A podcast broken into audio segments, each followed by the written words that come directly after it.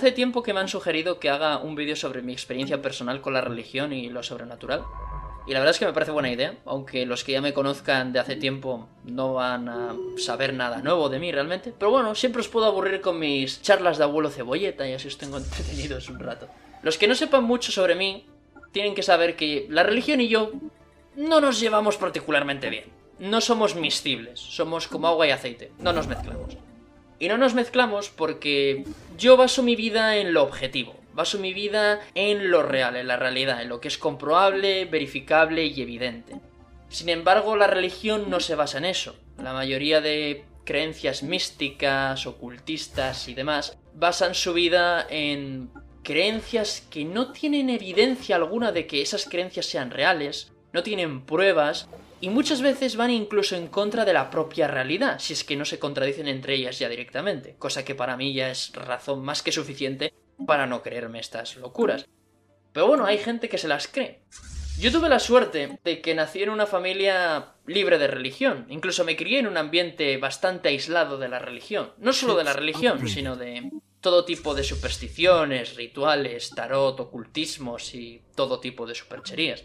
Pero como ya sabéis, yo de niño tenía que viajar mucho por el trabajo de mis padres. Mis padres tenían que ir de un lado para otro y pues yo me mudaba con ellos.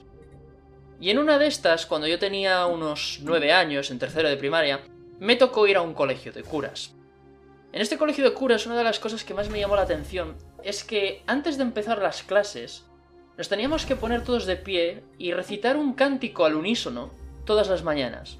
Este cántico era un Padre Nuestro, era un rezo. Yo no sabía qué era eso, porque nunca había rezado. De hecho, yo no sabía ni qué era rezar, aunque tenía un vago concepto por nociones históricas. Pero bueno, yo no sabía qué estaba rezando. Yo digo, esto será algo que hacen aquí en el colegio, es alguna tradición, porque hay que hacerla, ¿no? Igual que en el colegio anterior teníamos que ir todos de la manita de dos en dos y, yo qué sé, tener clips de este color y lápices de este color. Bueno, pues aquí, en lugar de hacer eso, nos levantamos y cantamos esta cancioncita todos los días.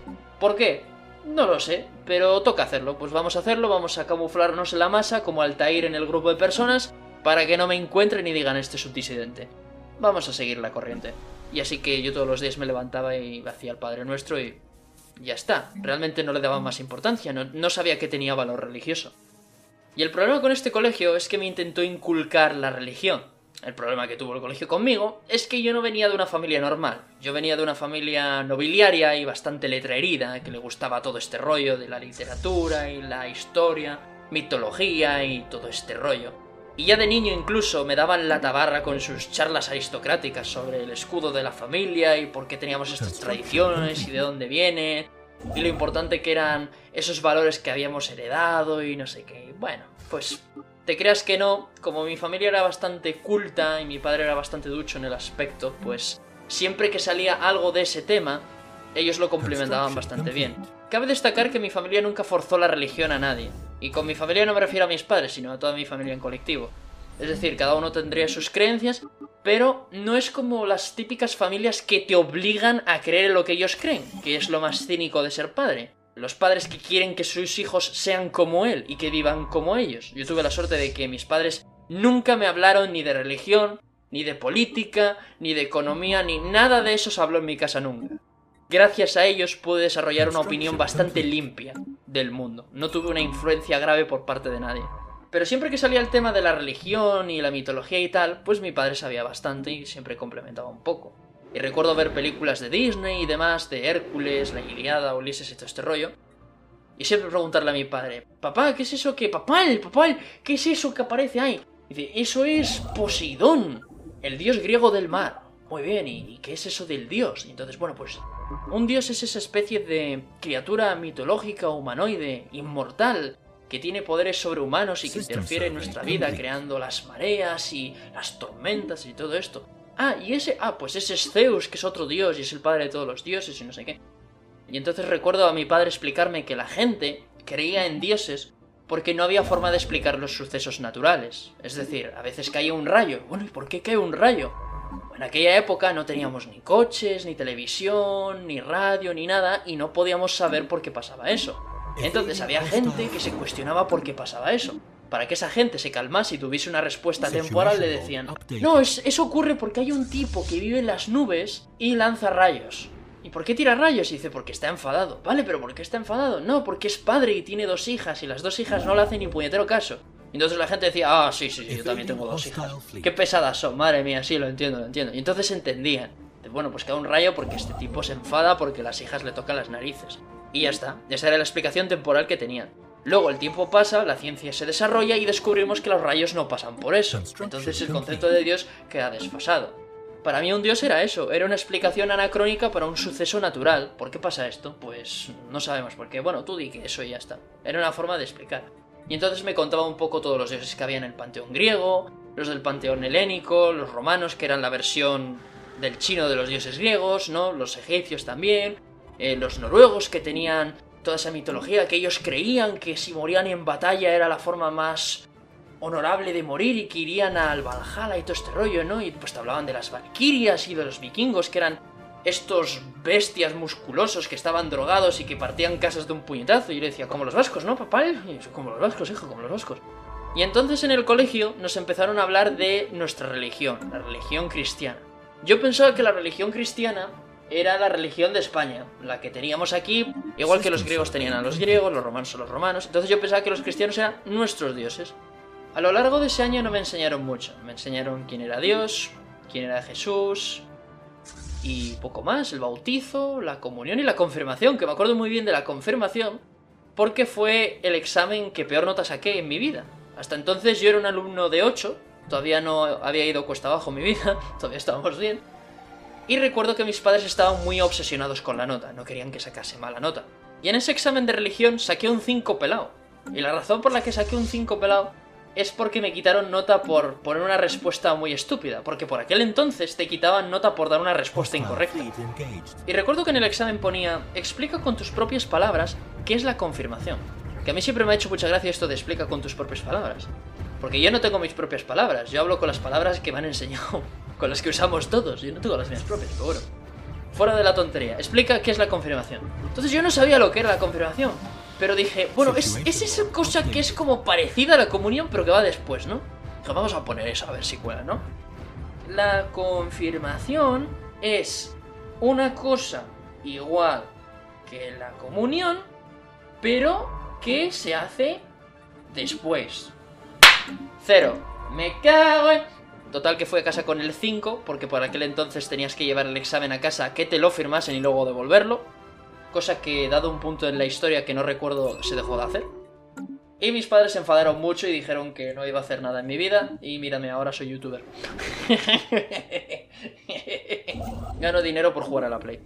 Y también recuerdo ir a misa. El primer miércoles de cada mes teníamos que ir a misa por alguna razón, no recuerdo muy bien. Lo único que recuerdo es que nos teníamos que levantar y sentar mucho. Sé que teníamos que decir por mi culpa, por mi culpa, por mi gran culpa. Nunca entendí por qué. Yo solo lo hacía para camuflarme en la masa como Altair, digo, yo no quiero destacar porque si no me van a decir, ¿por qué estás siendo diferente? Y yo como era un cobardica, pues no quería enfrentarme a nadie, era muy tímido y... Vamos a hacer lo que estos hacen y, ya está. Nos teníamos que dar la paz, que es lo que más jodía, porque decían, la paz contigo, la paz contigo, y tenías al capullo que te hacía bullying todos los días, la paz contigo, venga, vamos a llevarnos bien. Y él te miraba en plan, sí, sí, la paz contigo, hijo de puta, va a partir las pernas en cuanto salgamos de aquí. Total que pasamos a cuarto de primaria. En cuarto de primaria no tuve prácticamente clase de religión porque me tocó hacer la comunión. A mí no me dijeron lo que era la comunión, a mí no me preguntaron si quería hacer la comunión, pero tuve que hacer la comunión. Eso sí, había regalitos, así que no fue tan malo. bueno, por lo menos voy a tener un regalo. ¿Qué me vais a regalar? Pues, ¿quieres la Game Boy Advance? Uy, a la mierda, trae, trae, trae, vamos a hacer la comunión. ¿Qué debo decir? Alabaré, alabaré, alabaré. Total que ahí a que iba, a la comunión. Entonces el cura me decía, muy bien, haz la comunión porque realmente sientes esto en ti y quieres hacerlo porque te gusta. Eso tiene mucho doble sentido, más viniendo de un cura. Pero hazlo porque quieres hacerlo, no por los regalos. ¿Tú lo sientes de verdad? Y yo, sí, sí, sí, lo siento. Y dice, pero sé sincero, ¿eh? No mientas, nunca tienes que mentir. Mentir es malo. Me lo dice el cura, tócate los cojones, el que se gana la vida mintiendo. Bueno. Y los ensayos de la comunión tenían lugar siempre en la misma tarde y ocupaban una hora de horario lectivo, cosa que estaba bien porque me quitaban clase.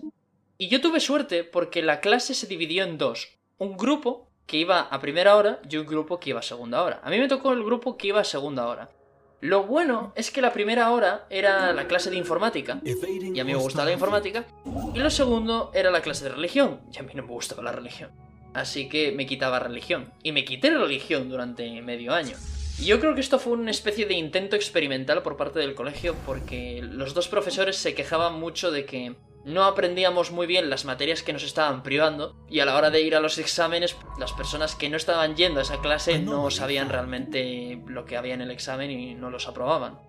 Yo los seguía aprobando porque no eran muy difíciles, pero sí es verdad que perdí nota en religión, aunque no me importaba mucho. Pero bueno, yo pasé a tener un 6 en religión de media por culpa de eso. Pasé de 8 a 6. O sea que... Pero bueno, no me importaba mucho. Lo que hacíamos era dos de cada tres tardes ir a catequesis, que catequesis era clase de tocarse los redondos, porque básicamente no, no hacíamos nada.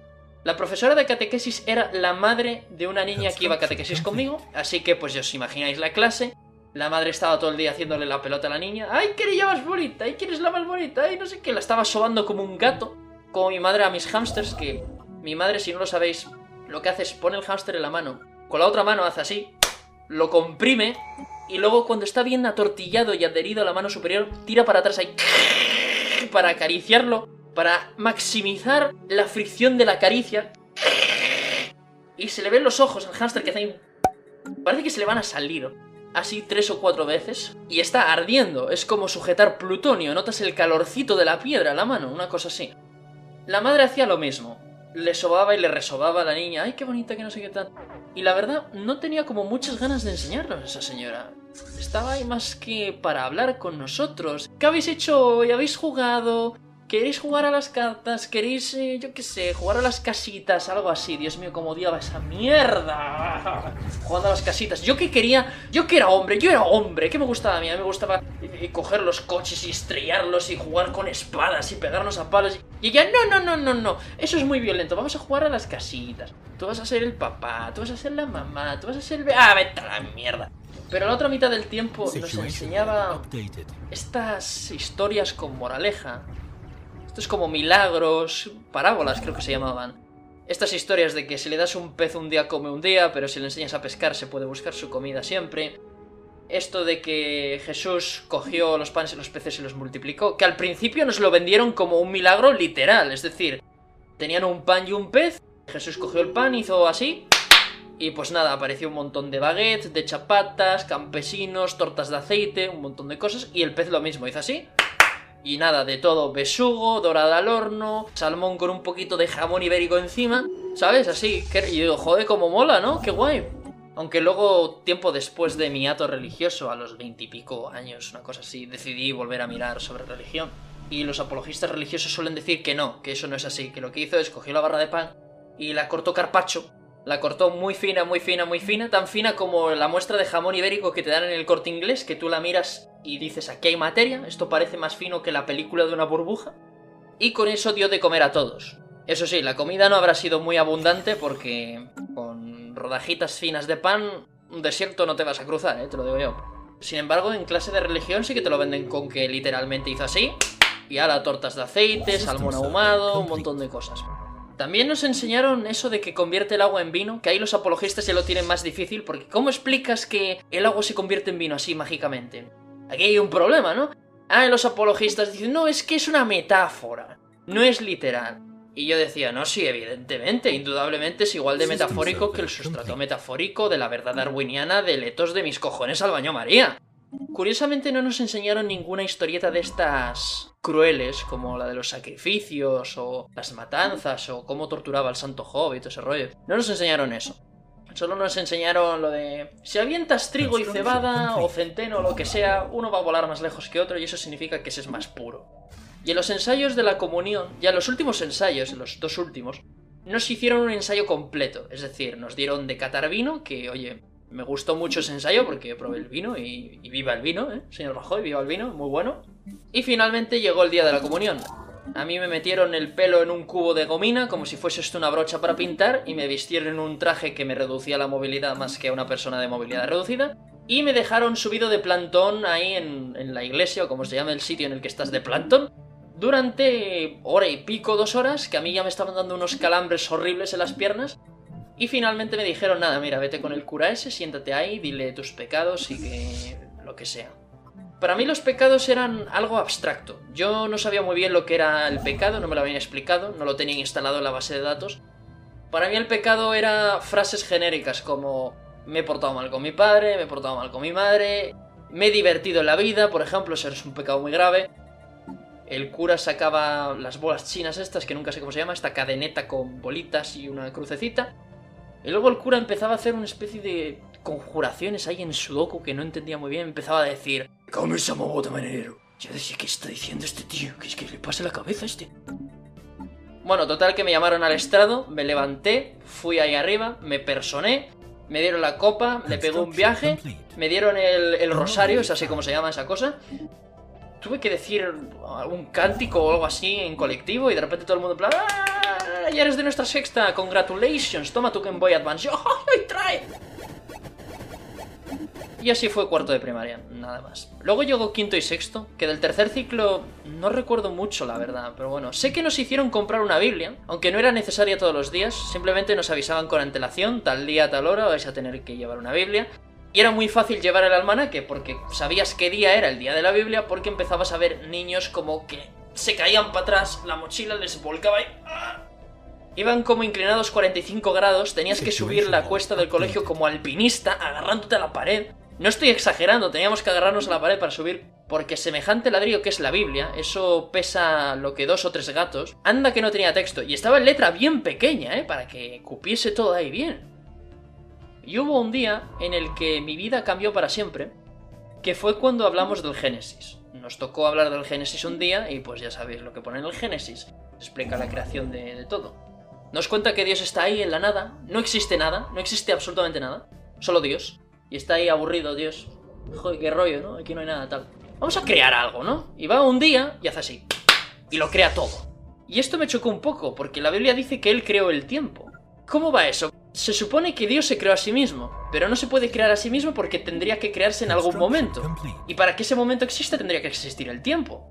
Entonces, ¿cómo se creó a sí mismo si no tuvo tiempo para crearse a sí mismo porque no había tiempo? ¿Y cuándo creó el tiempo si no había tiempo para crear el tiempo? Total que yo tenía estas preguntas. Y además de esto, la creación del Génesis se contradecía con la que nos estaban enseñando en conocimiento del medio. Sin embargo, la Biblia dice... Toma, creado. ¿Cómo lo ves? ¿Te gusta? Claro, yo tenía mis dudas porque digo, a ver, estos dos me están vendiendo como que esto es cierto, ¿no? Entonces le pregunté al profesor de religión. Y le dije, oye, pero esto es cierto porque en conocimiento del medio nos dicen que esto no es así, sino que esto es así. Y dicen, bueno, bueno, bueno, es que en conocimiento del medio nos dice lo que la ciencia cree no lo que es. Nosotros tenemos la palabra de Dios. Tenéis que pensar que yo seguía creyendo que esto era mitología desfasada, era una creencia anacrónica que ya no existía y nos lo estaban enseñando de la misma manera que nos enseñan historia. Entonces yo pensaba que esto es pues lo que se creía, ¿no? Que la palabra de Dios pues era lo que se creía entonces, pero que, que lejos de ser la palabra de Dios que ya está, que no hay más, que esto no tiene más valor que lo propio que es. Entonces el maravilloso profesor nos dice que la palabra de Dios es la única real. Bueno, pero ¿cómo podemos saber que eso es real? Dices que lo dice la Biblia. ¿Y cómo sabemos que la Biblia es real? Porque la Biblia dice que la palabra de Dios y la Biblia es real. Y yo le dije, vale, pero ¿y qué pasa si encuentro un libro que dice lo mismo? Bueno, eso no es cierto. ¿Por qué? Porque la Biblia dice que todos los libros que no sean la Biblia que dicen eso son falsos.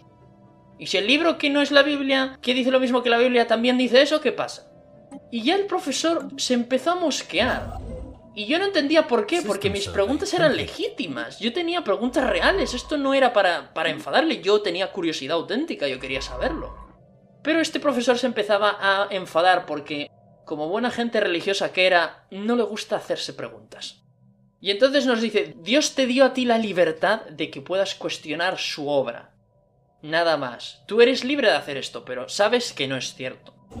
Y entonces le dije, pero ¿cómo es que Dios me da la libertad si se supone que Dios nos está viendo en todo momento y es eh, omnisciente, lo sabe todo? Entonces, si sabe todo, ¿cómo es que somos libres si ya sabe lo que vamos a hacer? Y dice, eso es lo que tú crees, porque no entiendes la obra del Señor. Bueno, vale, lo que sea, pero volvamos a la libertad. Yo soy libre de hacer lo que quiera, ¿no? Sí. Yo soy libre de hacer cosas malas aunque él quiera que yo haga cosas buenas. Sí. Él puede pararme si quiere. Sí. Pero no lo hace. Porque soy libre. Sí. Vale, pero ¿qué pasa si una persona en su libertad le quita la libertad a otra? Es decir, si yo, por ejemplo, soy libre de matar y pecar, pero esa persona no quiere morir, le estoy quitando la libertad a esa persona. Luego, ¿por qué no interfiere Dios si es bueno? Porque Él nos da la libertad. Esa persona no tiene libertad. Le estoy quitando yo la libertad. Y Dios es bueno. Luego, para obrar bien y ser todopoderoso, tiene que impedirme a mí. Aunque a mí me quite la libertad, es mejor quitármela a mí porque soy el malo que a Él que es el bueno. Ay, pobre de mí. No debí pronunciar esas palabras nunca. Cogió mi brazo, me puso los dedos y me pegó un reglazo que me dolió un par de horas tranquilamente. Un argumento extremadamente convincente, ¿no creéis? Es así como funciona la religión. Cree en mi fe, cree en mi religión. Es una religión de paz, de fraternidad y de amor incondicional. Pero es que no tengo una razón buena para creer en ella. ¡Ah! ¡Puta! ¿Has dicho puta? ¡Ah! Bueno, vale, pero ¿por qué me pegas? Porque tienes que ver la verdad. Pero es que así no voy a ver la verdad. ¡Ah! Oye, pero que no... ¡Ah! ¿Crees ya en mi Dios? No, no creo en tu Dios, no tengo ninguna razón, vale. ¡Ah! ¡Puta! ¡No digas puta!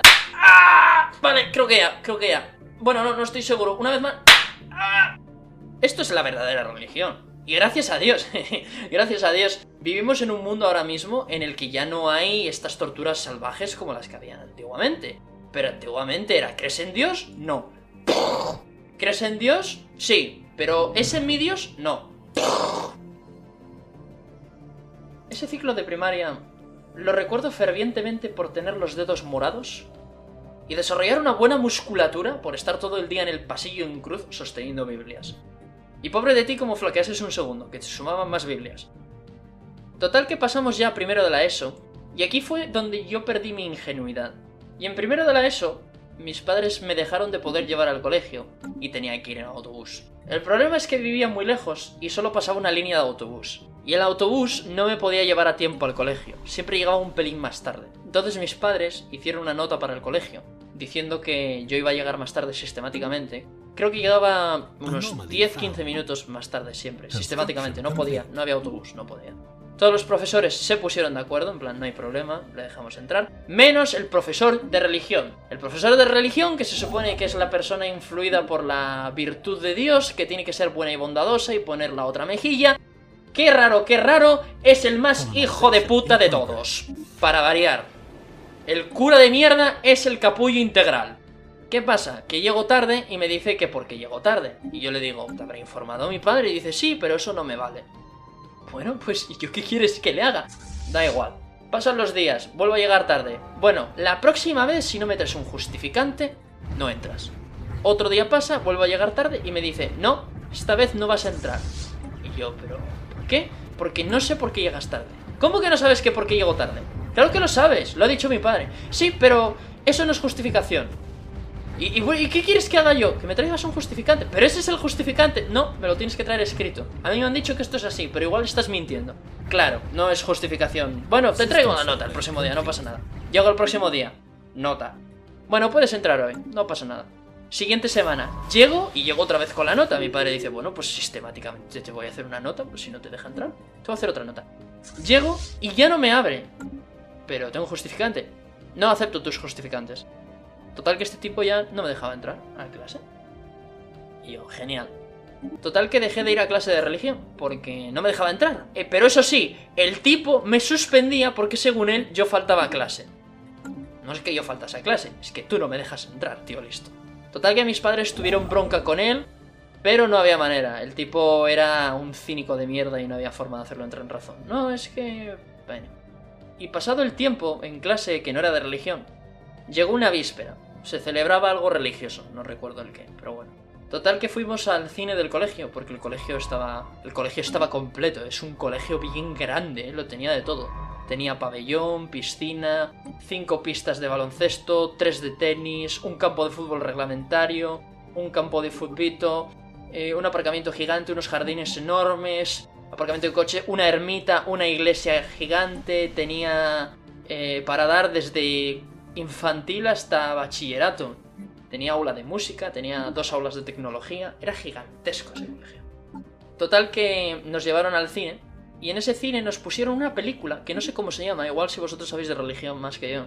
Probablemente sabréis identificarla. Yo realmente no me sé la historia muy bien, pero bueno.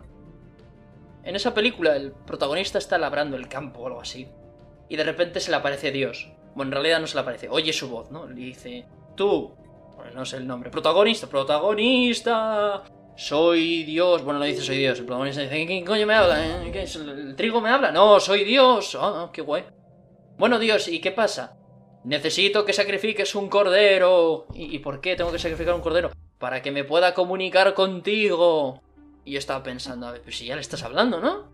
Y claro, el tipo dice, pero si ya estamos hablando. Y dice, sí, pero me tengo que comunicar contigo en un sueño. Y para poder hacer eso, necesito que sacrifiques un cordero. Y yo estaba pensando, no se supone que Dios es todopoderoso, necesita un cordero entonces. ¿Que es algún fetiche suyo o algo? ¿Matar corderos? Y el tipo dice, bueno, pues es, Dios, hay que hacer lo que Dios dice.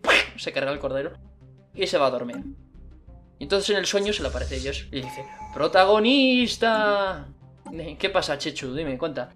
Tienes que avisar a la gente de tu pueblo, porque mañana un espíritu vendrá a llevarse las almas de todos aquellos que no crean en mí. Y dice, vale, ¿y qué quieres que haga? Diles que pinten su puerta con sangre de cordero, porque con eso podré saber quién cree en mí y quién no. Pero ellos no me van a creer, no me van a hacer caso. Y Dios le dice, sí, te harán caso. pero ¿cómo lo sabes? Yo soy Dios, yo lo sé todo. Entonces si lo sabes todo, ¿por qué hostias necesitas marcar la puerta con sangre, flipado? Yo, yo estaba así en plan... Eso no tiene sentido, Dios lo sabe todo, pero necesita que le digan quién es quién, Dios es todopoderoso, pero necesitan que le sacrifique para hacer esto. Dios es todopoderoso, pero necesita que un tipo les diga a otras personas porque él no se puede comunicar con ellos. No me digas que no sería más convincente que Dios le dijese a todo el mundo, eh, pinta la puerta de sangre, tío. No, no me digas que no es más convincente eso que le digan a un tío, tú, ¿puedes decir a estos que pinten la puerta de sangre que mañana van a venir unos ovnis y os van a abducir si no? ¿Quién le va a creer, tío? Yo me cuestionaba esto. Digo, esto no tiene ningún sentido. Y mi amigo y yo nos ponemos a hablar y pues dicen, jo, ¿cómo mola la película? Tal. Y digo, ya, ¿eh? ¿Te imaginas si se hubiese pasado de verdad? Y él me mira y me dice, ¿cómo que si hubiese? Claro que ha pasado de verdad. Y yo, ¿cómo que ha pasado de verdad? Que sí, que ha pasado de verdad. ¿Qué, ¿Cómo que ha pasado de verdad? ¿Qué, qué, cómo no? ¿Qué ha pasado de verdad? ¿Que sí? ¿Cómo va a pasar de verdad? Es imposible que sí, que eso ha pasado, que no sé qué. Y yo, ¿me estás tomando el pelo? Y él, que no, que ha pasado de verdad. Entonces me, me voy, miro para la izquierda a mi otro amigo. Y tú, tú, ¿que, este cree que esto ha pasado de verdad? Y él me dice, sí, ha pasado de verdad. ¿Cómo que ha pasado? No, ¿cómo va a pasar de que qué? No, no puede ser. Que sí, tío, que ha pasado de verdad. Yo no puedo, digo, no puede ser. Aviso al de delante. Y digo, oye tú, que estos dos piensan que esto pasa de verdad. Y él me dice, sí, ¿qué pasa? Yo, ¿cómo? Toma, me doy la vuelta, le doy al de atrás. Tú, que estos tres piensan que ha pasado esto de verdad. Y una vez más me contesta, sí, ha pasado de verdad. ¡Esta gente está enferma! ¿Me están tomando el pelo? ¿Dónde está la cámara oculta? Quiero mi ramo de flores. No puede ser esto. Me están tomando el pelo. Me están tomando el pelo. Me están tomando el pelo. Y entonces le digo al profesor, oye, ¿eso pasó de verdad? Y él, sí. Y digo, ¿qué cojones? ¿Qué cojones? ¿Qué cojones? ¿Qué cojones? La gente está loca. La gente está loca. Me están tomando el pelo. La gente está loca. Total que me voy del colegio, llego a casa, veo a mi padre y digo, papá, papá, papá, ¿qué? ¿Que esta gente cree que esto es cierto? Y mi padre me dice, hay mucha gente que piensa que lo que dice la Biblia es real.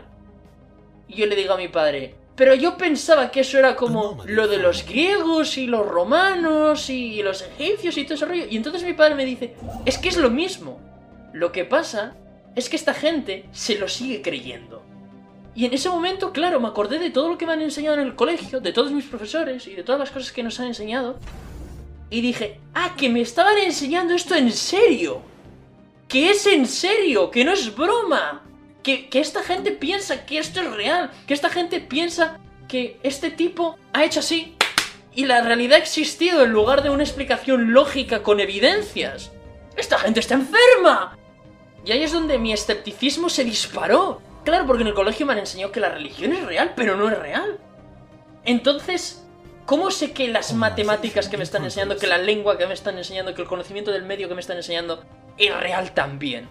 Y ahí es donde se dinamitaron mis notas. A partir de ese punto empecé a ser un alumno nefasto. A mirar todo por mí mismo. Y a partir de ese punto jamás de mi vida me creí nada. Nunca, nunca me creí nada de lo que me dijeron. Me lo cuestioné absolutamente todo. Todo, todo. Me decían que la Tierra es así. Hay que buscarlo, tío. Hay que mirarlo, hay que mirarlo. Vale, eso es lo que dicen, eso es lo que creen, pero es cierto, hay que mirarlo. Y hasta que yo no investigue y tenga pruebas, tenga evidencias que pueda corroborar esa, esa idea, hasta entonces no me lo creo. Y me mantengo neutral. Por ejemplo, me dicen, no, es que en España tenemos la mejor sanidad del mundo. Yo soy bastante escéptico de eso, ¿eh? Sobre todo porque he tenido experiencias con la sanidad de España y... Mm, pero nunca he investigado eso. En lugar de afirmar que es la mejor, porque todo el mundo está diciendo que es lo mejor, no digo nada. Me mantengo neutral, yo pienso que no, pero como no tengo evidencias, pues no voy a decir sí o no sin saber. Así que me mantengo neutral. Y cuando yo tenga el interés de saber si es cierto o no, diré lo que pienso. Pero hasta que yo no sepa algo con certeza absoluta, no voy a hablar de ello. Lo considero bastante irresponsable, hablar de algo sin saber. Y claro, yo con mi curiosidad innata me apetecía saber más de por qué esta creencia seguía vigente y cómo funciona. Y me enseñó, pues mira, mira esta parte de la Biblia, ¿no? Como Éxodo, y el Éxodo está en las instrucciones de cómo esclavizar a la gente. O por ejemplo el Santo Job, tú lees el Santo Job y a ti te venden la idea de Dios es un ser bueno y bondadoso y tú lees el Santo Job y dices, pero bueno, eso es un hijo de puta, ¿cómo se le ocurre hacer eso a una persona? O sea, es un sádico de mierda. ¿Cómo, cómo, cómo tiene las pelotas, las santas pelotas, de decir que es una persona buena? ¿Han leído esto? Esto no es bueno. La gente que cree en esto, ¿ha leído este libro? Porque si lees este libro, no te lo tragas. Esto es infumable. Además, la Biblia está llena de contradicciones. Buscad en internet un vídeo que se llama Bible Contradictions, creo que se llama. A ver, espérate, si lo encuentro. Hay una página en internet que es muy buena, que se llama Bible Contradictions, es? Aquí, una página que se llama bigbeat.com, lo pondré en la descripción. Y hay un vídeo en YouTube que se llama Quiz Show, Bible Contradictions. Ese también es muy bueno, lo voy a dejar en la descripción también. Esos vídeos demuestran toda la cantidad de contradicciones que hay en la Biblia. Yo no me sabía tantas, pero es que alucinas tú. Y es que hay historias que no tienen sentido. Por ejemplo, la inundación. ¿Por qué Dios inunda el mundo? Para matar a todos porque han pecado. Bueno, si Dios es todopoderoso, ¿por qué coño en su poder infinito, por qué no hace el snap de Thanos en plan y mata a todos ya directamente? No, ese snap, no. Pero a lo que me refiero es, ¿por qué si Dios es todopoderoso y puede hacer lo que quiera. ¿Por qué tiene que inundar el mundo? ¿Por qué tiene que esperar a que un tipo que tiene 900 años, por cierto, construya un barco y meta ahí todos los animales del planeta? ¿Por qué no hace así? Y, ya está. Quiero que estos dos repoblen el mundo. Ya está. ¿Por qué inundar el mundo? Porque Dios actúa de manera delirante. Total que a mediados de segundo de la ESO nos toca mudarnos otra vez y me cambio de colegio y ya no vuelvo a tocar la religión nunca más en mi vida pero el trauma está ahí. El hecho de que gran población de este planeta, si no es el 60-80%, crea que esto es cierto. Ya no esto, sino. sino todo. Todo el mundo piensa que la religión del vecino es estúpida, menos la suya. Los cristianos se van a reír de los musulmanes y de los sintoístas, igual que los budistas de los hinduistas y de los cristianos. Pero todo el mundo piensa que su delirio es cierto. Es decir, los cristianos piensan que un judío zombie caminó sobre el agua, los judíos piensan que son la raza superior y que van a ir a una lavadora. Los musulmanes creen que un pedófilo se subió a un pony que creció alas y fue al espacio partiendo la luna en dos. Los hinduistas creen en Zenyatta Pitufo y en Wukong del LOL. Y los sintoístas piensan que Senko-san va a salir del muro y te va a hacer arroz a las tres delicias. Y todo el mundo piensa que las religiones de los demás son estúpidamente ridículas, menos la suya. Porque tú piensas que Senko-san saliendo del muro y haciéndote arroz tres delicias es una gilipollez, pero es que al sintoísta le parece igual de estúpido que digas unas palabras mágicas y ese agua ahora sea la sangre de tu dios. Y después de unos 10 años de hiato con la religión, y empiezo a aprender inglés de manera más rápida y mejor que en el colegio, curiosamente, y empiezo a establecer contacto con Estados Unidos y también con Sudamérica, que al principio yo decía, oye, esta gente habla muy raro, ¿qué es esto de pelotudo y no sé qué? Y resulta que hay un continente que habla una versión rara del, español. Y digo, ah, qué guay. ¿Por qué establecí comunicaciones con esta gente? Bueno, la cosa es que estos tipos, Estados Unidos y Latinoamérica, son extremadamente religiosos. Muy religiosos. Muy, muy, muy religiosos. Y yo dije, ay, coño. A ver qué me espera. Y en Latinoamérica siguen siendo como quien dice aquí, como aquí, más o menos, pero en esteroides. Dices, bueno, están un poco tocados del ala, pero en esencia sigue siendo lo mismo. Pero cuando vas a Estados Unidos y empiezas a conocer las burradas que hacen, están enfermos de la cabeza. Los testigos de Jehová que dejan a sus hijos morir porque con una simple transfusión de sangre podrían salvar la vida, pero va en contra de sus escrituras. Y los mormones que te hacen el vacío si no crees en sus sectas y en sus dogmas y no te permiten casarte o hacer amigos o hablar con alguien que no sea de tu de tu secta religiosa o los terroristas islámicos que están poniendo bombas en Francia y en Reino Unido porque no crees en su versión de Dios. Me di cuenta de lo peligrosa, de lo nociva, de lo tóxica que es la religión, de lo mala que es. Y ahí fue cuando me volví antirreligioso. Lo estúpido que te vuelve y el daño que te causa es horroroso. Jamás pude concebir que una persona podría tragarse semejante cosa. No me lo podía creer. Y en ese momento me volví antirreligioso. Dije, la religión tiene que morir. Hace muchísimo mal y tiene que morir. Tiene que acabarse la religión. Pero no se va a acabar la religión. La religión no se va a ir a ninguna parte. De la misma manera que la estupidez no se va a ir a ninguna parte.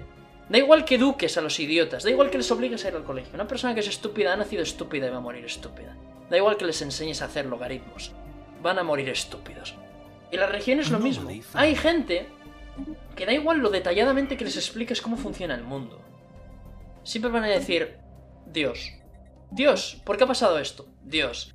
Un niño se ha caído a la terraza y la caída la ha parado un toldo. Ha sido Dios. Mientras tanto, en África tenemos aquí todos estos niños muriéndose de hambre y de tétanos y de malarias y de gilipolleces. ¡Ay, Dios no está! ¡Uy! El médico me ha salvado. Ha sido Dios. ¿Por qué? Porque el tipo no entiende lo que ha hecho un médico. Es más fácil decir, es Dios, y ya está. ¿Por qué? Porque es una, una respuesta fácil.